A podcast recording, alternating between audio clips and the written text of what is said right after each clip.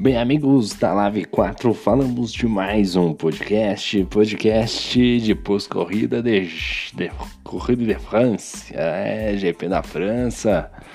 Hoje tivemos uma grande corrida e grandes bugs, né? Demorou pra caramba para iniciar a prova de hoje. Tivemos vários problemas, ainda bem que não tinha quali, né? Mas houve um atraso significativo para a corrida de hoje. Acho que teve duas largadas que não deram certo, né? Alguns pilotos com problemas de conexão, fato que acabou atrapalhando o início de prova, mas depois tudo deu certo e aí os carros foram para a pista e nós temos aqui o detalhe de cada carro, cada piloto. E a gente vai passando aqui o primeiro destaque por ele, né? O grande vencedor da prova, Vinícius, que em grande fase supera o Zansky da Red Bull e vence o GP da França. Realmente o Vinícius mandou super bem, cara. Eu acho que foi uma das melhores corridas aí do Vinícius, muito sólido, né? Conseguiu aí fazer a ultrapassagem no undercut, né? Parou, vinha atrás do, do, do Ozanski, o Ozanski demorou para reagir. Talvez poderia ter antecipado a parada, mas não fez e aí o Vinícius foi lá e Vral. Fez a ultrapassagem pelo pit lane, foi da maneira mais inteligente, foi da maneira mais esperta, realmente mandou super bem o Vinícius aí para num, uma volta mais cedo, uma ou duas voltas mais cedo e fazendo ultrapassagem pelo pit lane. Depois foi só alegria aí pro grande Vinícius. O Murilo escala o grid e fecha no P6, rapaz. O, Vini... o Murilo tá imbatível. Que duelo nós temos nessa temporada, né? Murilo versus Tavares, realmente uma briga de dois super pilotos e com certeza esse campeonato vai ser decidido só nas últimas etapas, só se um deles quiser acabar batendo, mas realmente você vê aí dois grandes pilotos brigando aí pela liderança do campeonato e, e olha, realmente as corridas que virão ainda, se não me engano, é Monza, China e Inglaterra, vão prometer fortes emoções aí na Lave 2. Parabéns ao Murilo, que foi o piloto do dia. Leonardo Shibani se enrola no final da prova e decepciona, né? Leonardo Shibani vinha bem, veio num bom começo, é, vinha num bom ritmo, brigou bastante com o Tavares, né? Inclusive, o Leonardo tinha tudo para ficar na frente do Tavares, mas no finalzinho o desgaste de pneu acabou prejudicando ele, acabou perdendo a traseira do carro, bateu, quebrou o bico, realmente uma pena. E Fernando Prost em má fase volta a fazer afasta na verdade o Fernando Prost afasta uma fase e volta a fazer pódio na Lave 2, né? Realmente o, o Fernandinho aí mandando super bem com a AlphaTauri, né? Mandando super bem aí fazendo um P3 AlphaTauri que anda muito, né? Um carro muito bom, eu particularmente gosto bastante quando ando de AlphaTauri. Bom, vamos fazer o nosso tradicional balanço pós-corrida, né? E a gente vai começar por ele, né? O senhor Vinícius, rapaz, largou na na sexta colocação. Aliás, lembrando sempre que é grid invertido, né? Então o Vinícius largou da sexta colocação, chegou em primeiro, saldo mais do que positivo, estava com o carro da Renault bom de reta, o carro da Renault fez aí um excelente trabalho fazendo aí, tendo a vitória no dia de hoje.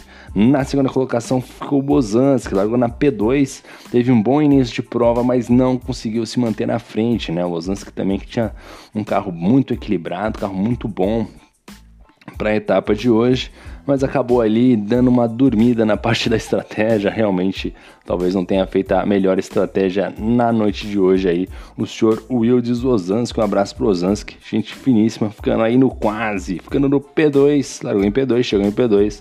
Vamos ver o que ele pode aprontar aí na próxima corrida. Na terceira colocação, afastando a má fase, o senhor Fernandinho Prost, hein? Que escalada no grid, hein? Largou da 12 segunda colocação para acabar no pódio. Rapaz, hein, Fernando? Eu vou falar para você, mandou super bem para mim um destaque da prova da noite de hoje. Para mim, até merecia o título de piloto do dia, porque realmente você escalar lá da 12 posição para chegar no pódio não é nada fácil.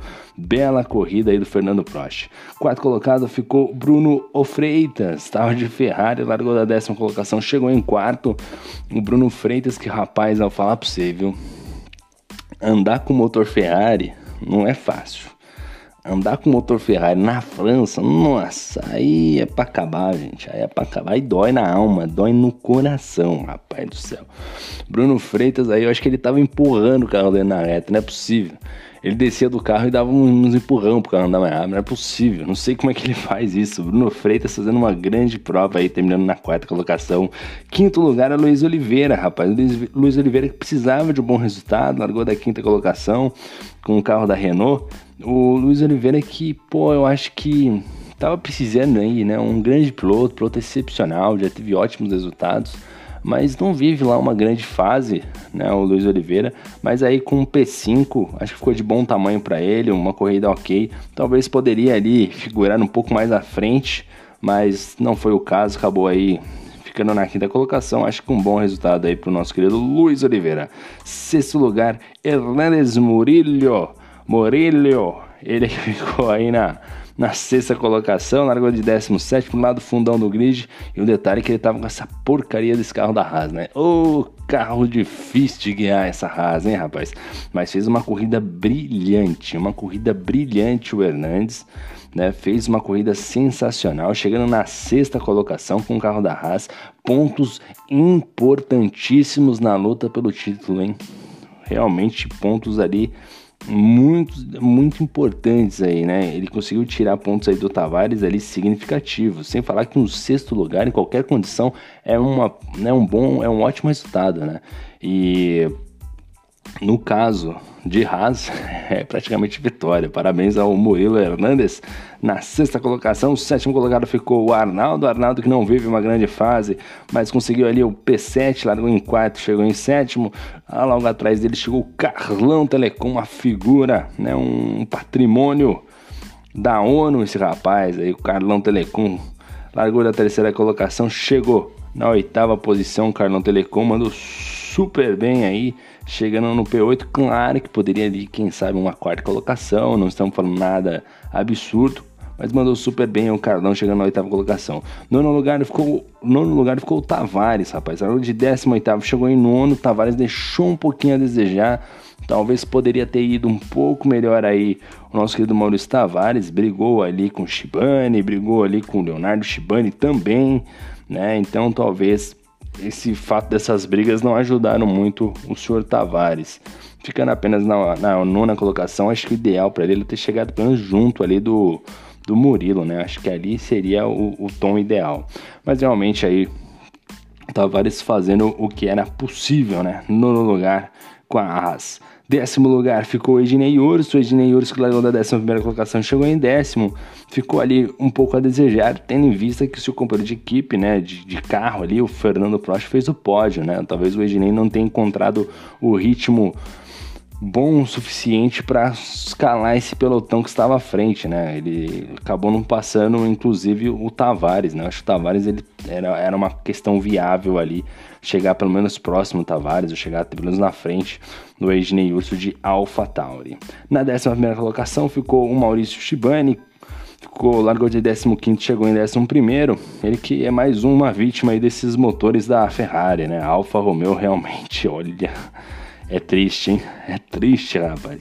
Apenas a 11 primeira colocação fez o que devia fazer, fez o que dava para fazer com esse carro aí. Realmente ele sabia já que não, não tinha grandes resultados a fazer. Tentou ali uma estratégia meio que maluca no final, mas sem muito sucesso. Também tivesse feito a estratégia comum de amarelo e branco, também não, não acho que não conseguiria muito, muito resultado não o piloto Maurício Shibani. Décimo segundo lugar ficou Colucci, que estava de McLaren, poderia sim ter um resultado um pouco melhor, ficou deixando a desejar aí, talvez teve, acho que teve um problema logo no início de prova, é fato que realmente prejudicou bastante o Colossi nessa corrida. 13 terceiro ficou o Christian, que também se envolveu no incidente logo no início da prova e ficou, na verdade, o Christian, o Christian pelo, pelo talento que tem, poderia sim figurar mais à frente, né? Mas ok, Alfa Romeo não teve um grande é, desempenho, teve um grande resultado, acabou ficando na 13 terceira colocação, abaixo da expectativa, mas não tinha muito o que fazer com essa pista cheia de reta como é a França.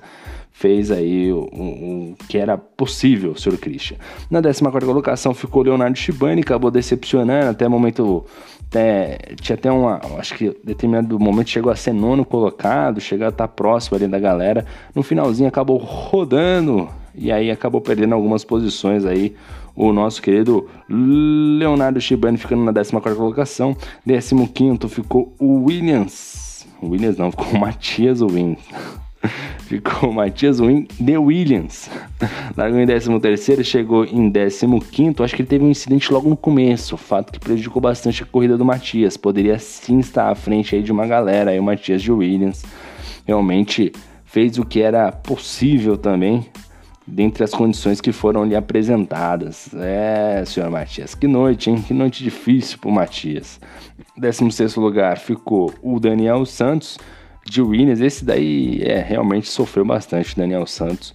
Vem num bom momento no campeonato, mas quando pega o Williams aí também é para derrubar, né, rapaz? Aí derruba o campeão, aí derruba o garoto, né? Realmente difícil mesmo aí o Daniel Santos na 16 colocação, ficando é, até abaixo da onde largou, né? Largou em 14, realmente não conseguiu um bom desempenho. O 17, Canfusarca, que não completou a prova devido problemas de conexão, quer dizer, completou o ghost dele, né? E o Ronald também, o Ronan, na verdade, né? Ronald, Ronan, rapaz, tô com sono. Ronan na 18 colocação, largou em primeiro, mas não terminou a prova também. Mais um piloto com problemas de conexão na noite de hoje. É, rapaz, hoje a noite foi complicada, foi complicadinha hoje, hein? Mas é isso aí, amanhã não tem corrida, terça-feira.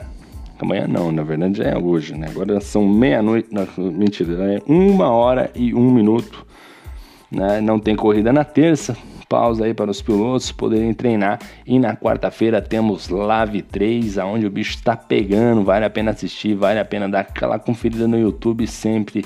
Não esquecendo de deixar o like, fato muito importante para o, o, criador da liga, né, o Bruno Thiago, fica feliz da vida e lembrando sempre também que teremos início a rifa do Fórmula 1 2021 versão Standard. Já foi a versão Deluxe, agora tem a versão Standard. Vai estar tá aí logo logo aí a rifa do Brunão. Vamos ver o que, que vai dar nessa rifa. Eu espero de verdade ganhar, porque se não ganhar, vai dar ruim. Vai, vai dar ruim, porque, pô, eu precisava ganhar, eu precisava ganhar de verdade, eu precisava ganhar essa, esse jogo aí, porque senão, olha, vai dar. Eu só vou começar uma temporada pra frente aí, porque desse jeito não vai dar, não. Mas é isso aí, galera. Agradeço todo mundo. Mais um podcast bem curtinho, rapidinho, só pra passar em cada piloto, falar um pouquinho de cada um aí. E a gente já vai encerrando, pô. Eu tô cansadão, pô. Tem que acordar cedo amanhã. Ô, oh, rapaz, aí fica difícil. Um forte abraço a todo mundo, meu. Muito obrigado. Valeu e fui!